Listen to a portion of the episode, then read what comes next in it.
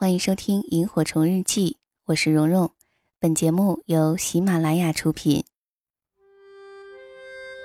岁月像一个细细的筛子，将心底原本清晰的东西变得更清晰，如同记忆中那微微星光的萤火虫。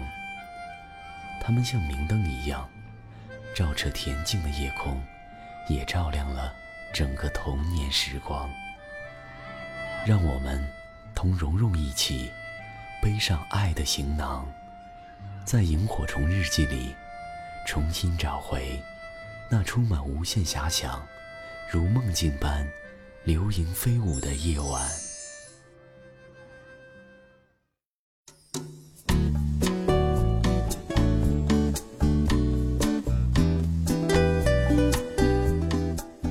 我有一个朋友叫老高。这二年越来越美，与高中时的他自己相比，自己能甩出自己八条街去。同学群看到老高现在的样子，纷纷一口咬定老高肯定是整容了。我把照片发在微博上，本来是想立个志，又有无数人涌上来说肯定是整容了。老高长大后学会化妆，往脸上招呼各种化妆品，这不假。可是整容是绝对没有整过的。很多人问老高，怎么就能这么瘦呢？怎么保持这么好的身材？老高的秘诀就是健身锻炼，努力工作，一天十几个小时都是体力活。他在日本开饭店，人手不够的时候需要自己刷盘子、收钱、打扫卫生，同时还做做代购，需要不停的购物、打包、搬来搬去的发货。每天累得跟狗一样，怎么会胖呢？要说为什么和他有差距，或许他在对着视频学化妆的时候，你在晒着太阳睡大觉，然后他就出落成美人儿，你还是毕业时那个土土的你，或许就是这么简单吧。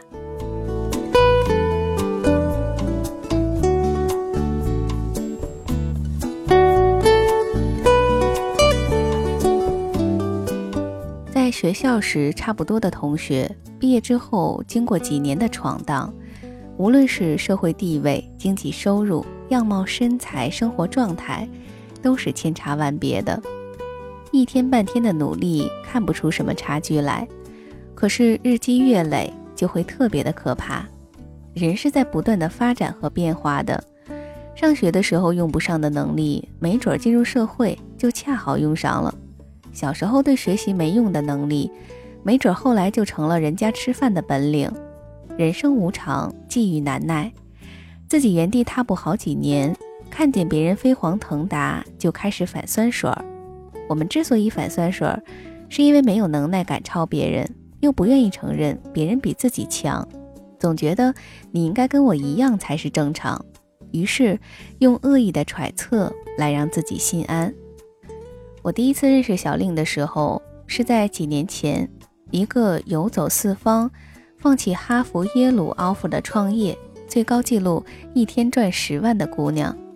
当时我心想，有什么了不起的？长这么漂亮，肯定不是亲爹有能耐，就是背后有干爹，否则一个大学生还是个女孩，怎么会有这么大的能耐？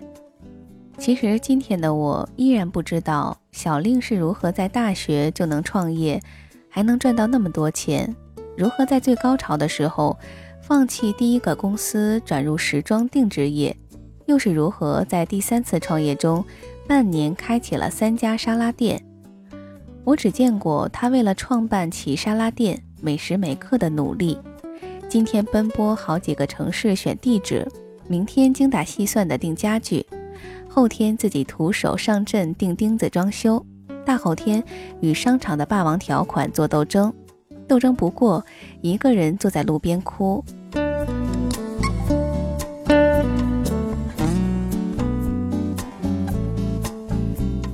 当我自己坐在空调房中听着音乐，喝着咖啡，和朋友聊着小天儿的时候，小令在同一个平行的时段内。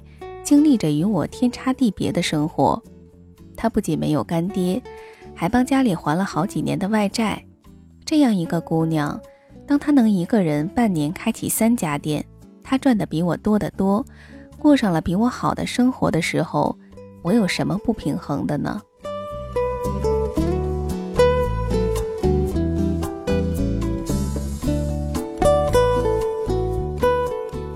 每当看到比自己优秀的人，我总是提醒自己，他有哪些优点我自己没有，我应该向他学习什么。即使对方有背景、有关系、有门路，那也一定有其他的优点才能成功。比如，有的人喜欢交际、人脉广大，而我自己没事儿就喜欢钻家里不说话。比如，别人每天坚持看一段英文演讲，日积月累就会比我强很多。当看到别人很优秀的时候，第一反应应该是找到自身的差距。而不是抱怨和挤兑别人努力的行为。就算把别人的关系和门路放在自己身上，我是否能做得跟他一样好，还是依然烂泥扶不上墙呢？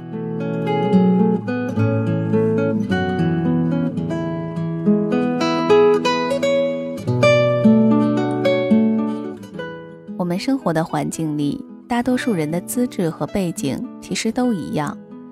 当我们原地踏步的时候，总有一些人在不停歇地往前跑。有一天，当我们再次相遇的时候，别觉得别人在跟你炫富，别觉得别人都在装，那是他们那个层次里最普通不过的生活。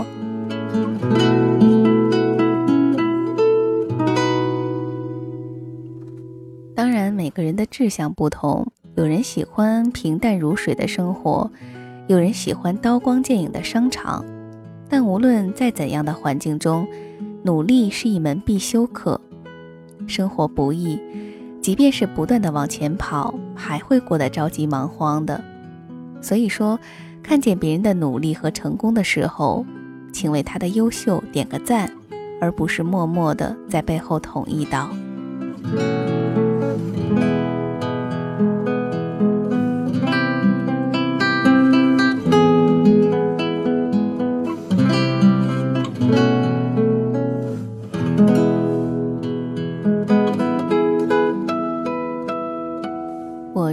个和我熟识的快递员，我在之前的公司跟他合作了三年。刚开始合作时，他负责收件和送件。我搬家的时候，他帮我安排过两次他们公司的面包车。有时候他送件时，会顺路把我塞在他的三蹦子里，当货物一样送我回家。他时常跟我提起在老家农村种地的生活，进城之前。父母的担忧，以及村里人为他描绘的可怕的城里人的世界。那个时候的他工资不高，并且很辛苦，老婆怀孕，孩子马上就要出生，住在北京很靠近郊区的地方。一定有很多人想说，就这还在北京混个什么劲儿啊？可他每天都乐呵呵的，就算是把快递送错了，也乐呵呵的。忽然有一天。他递给我一堆其他公司的快递单，赵姐，我开了家快递公司，你看得上我就用我家的吧。我有点惊愕，顿时有了种“哎呦喂，张老板好，今后还能做你三蹦子吗？”这样的感慨。之后我很少见他来，便以为他孩子生了休假去了。再之后，我只能见到单子，见不到他。有一天。我问起他们公司的小快递，小伙子说老板去上海了，在上海开了家新公司。我很杞人忧天地问：上海的市场竞争不激烈吗？新快递怎么立足啊？小伙子嘿嘿一笑：我们老板肯定有办法呗，他都过去好几个月了，据说干得还很不错呢。那他老婆孩子呢？孩子不是刚生，还很小吗？过去了，一起去上海了。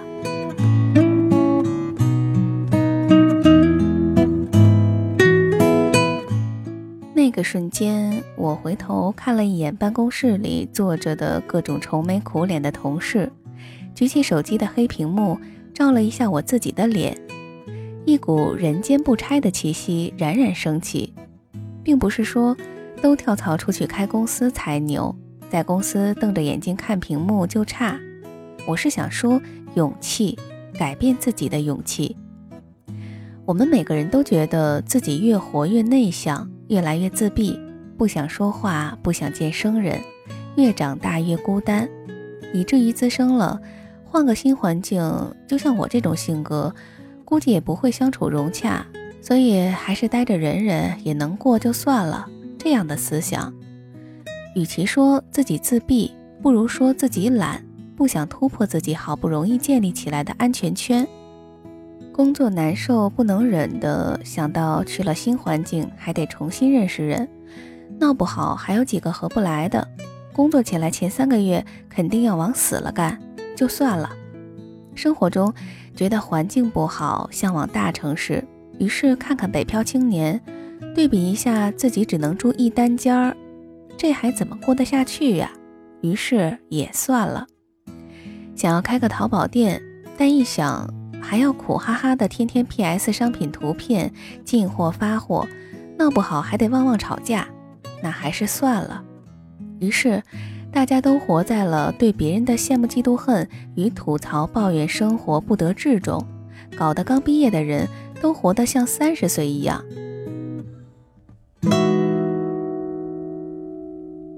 曾经看到这样的一句话：很多时候，我们为什么嫉妒别人成功？正是因为知道做成一件事情不容易，又不愿意去做，然而又对自己的懒惰和无能产生愤怒，便只能靠嫉妒和诋毁来平衡。说的很对，出路出路，走出去才有路。其实走出去，并不一定非要走到什么地方去，而是更强调改变自己不满意的现状。有人问说：“你常说要坚持。”天天跑出去怎么坚持？实际上，要坚持的是一种信仰，而不是一个地方。如果说你觉得一个地方让你活得特别难受，工作的特别憋屈，除了吐槽和压抑外没有别的想法，那就要考虑走出去。就像有句话说的：“梦想失败了就换一个梦想。”不能说外面都是大好前程，你赶紧去吧，出门就是大蛋糕。但肯定你会认识新的人，有新的机会，甚至是树立第二人格、改头换面、重新做人的机会。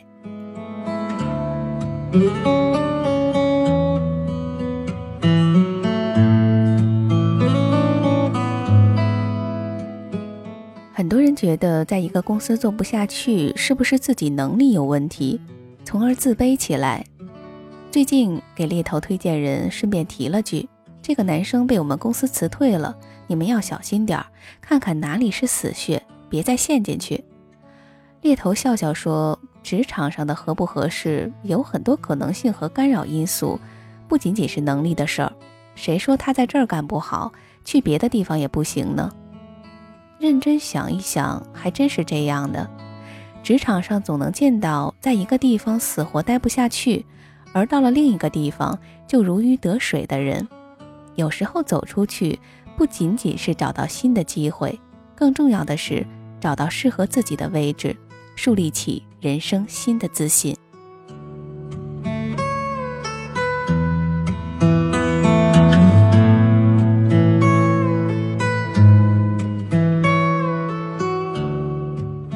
这里是萤火虫日记，我是蓉蓉。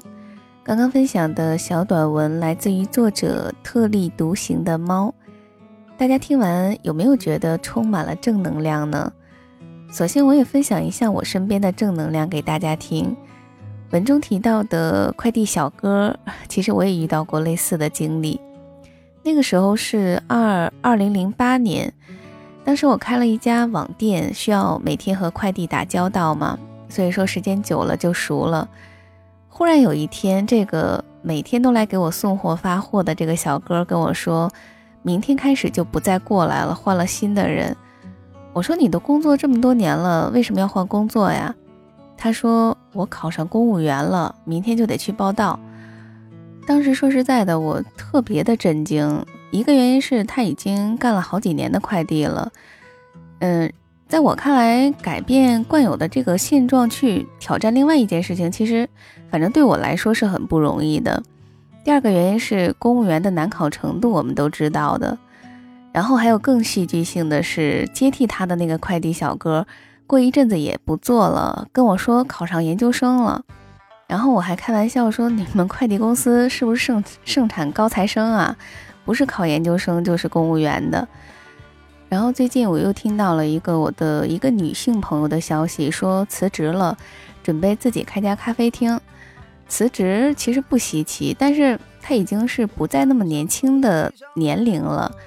在之前那个公司也干了有十几年了，震惊之余，我也会想，我们听到的他突然辞职的这个消息，或许他已经是筹划或者是呃酝酿了好久才做的决定。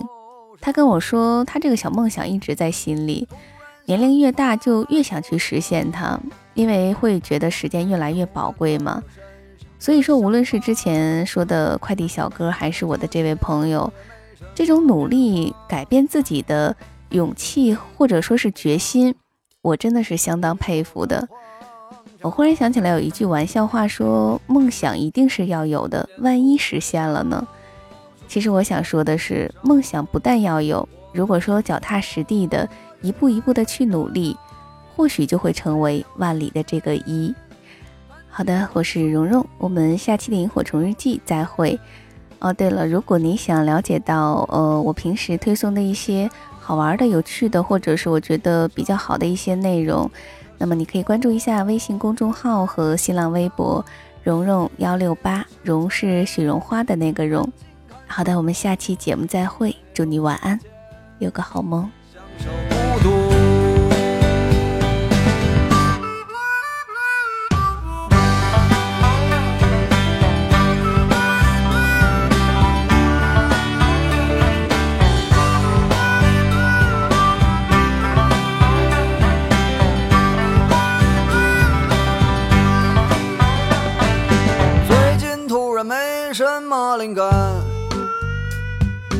心只想着怎么去挣钱，可做起来哪有说的那么简单？一年到头来，我还是一个穷光蛋。今年突然挣了一点钱，突然好多人都和我有缘。我也突然感到世界很温暖，了三十年，终于混到我的春天。春眠不觉晓，处处问题不少，我的生